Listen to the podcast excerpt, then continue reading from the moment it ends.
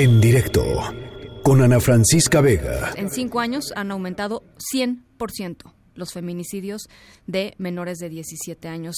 Eh, esto es una cifra y esto va más allá, ¿no? Va más allá de que de que todos estén felices, felices, felices. Por eso queremos platicar con Juan Martín Pérez eh, García, director ejecutivo de la Red por los Derechos de la Infancia en México. Juan Martín, hemos platicado en muchísimas ocasiones. Hoy, eh, pues es una ocasión muy, muy dolorosa con la noticia de la muerte de Fátima, pero sí quisiera hacer énfasis en los, en el aumento del 100% en los feminicidios en los últimos cinco años.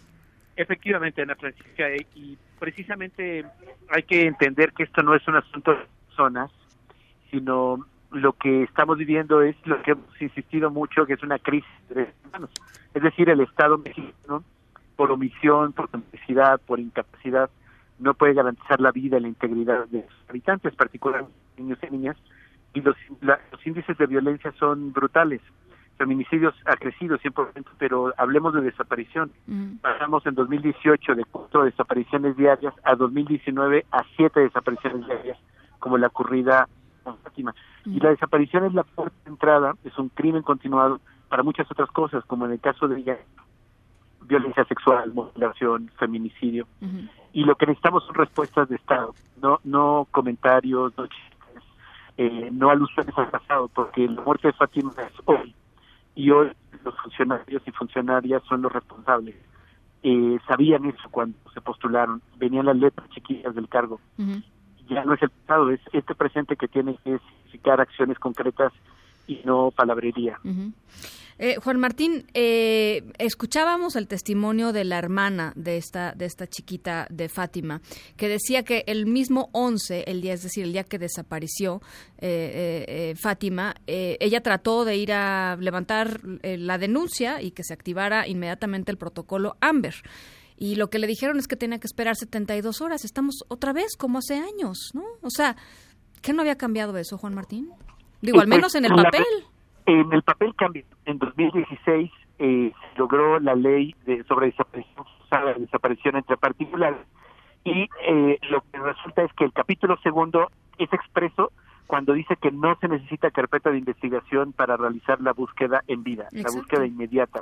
También establece que tiene que darse información eh, en tiempo real, es decir, eh, y además muy importante, Ana Francisca, un protocolo.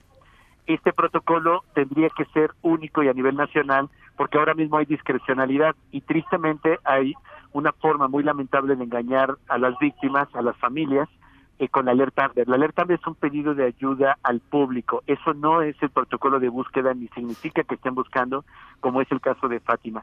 No sabemos qué hicieron, cuántos oficios mandaron, pero hay muchísimas cosas que se tendrían que haber hecho para poder encontrar con vida. El proyecto y la alerta Amber original en los Estados Unidos tiene como evidencia que se encuentra en las tres primeras horas de vida a niños y niñas si se realiza la búsqueda inmediata si no se pierde. Cada hora que se pierde representa un riesgo para la vida, como lo tenemos ahora con 11.000 niños y niñas desaparecidos desde que inició esta guerra contra el narco. No, a ver, Juan Martín, si no los dejaron levantar la denuncia, pues no, lo buscó, no la buscó nadie más que ellos. Claramente, ese es el tema. No la buscó nadie, no lo buscó un solo policía. Y ahora pues tenemos ya con este tema terrible de eh, violación, eh, mutilación aparentemente y feminicidio, una recompensa de dos millones. O sea, es exactamente lo que no tenemos que hacer.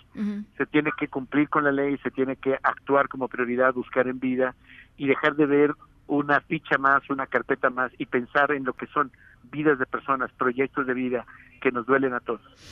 Eh, finalmente, eh, Juan Martín, cuando estamos hablando de protocolos, porque de repente, eh, digo, si, si, me, si me pasa a mí, le pasa a toda la gente, estábamos platicando hace rato con el equipo aquí en, nuestra en nuestra junta editorial es una desesperanza tremenda no este qué hacer o sea qué protocolo hay protocolos claro que los hay no gracias Ana Francisca por tu esto porque yo creo que todas y todos tenemos que tener claro que esto no es un tema de andar en malos pasos es a cualquiera de nosotros, a cualquiera de nuestros hijos e hijas.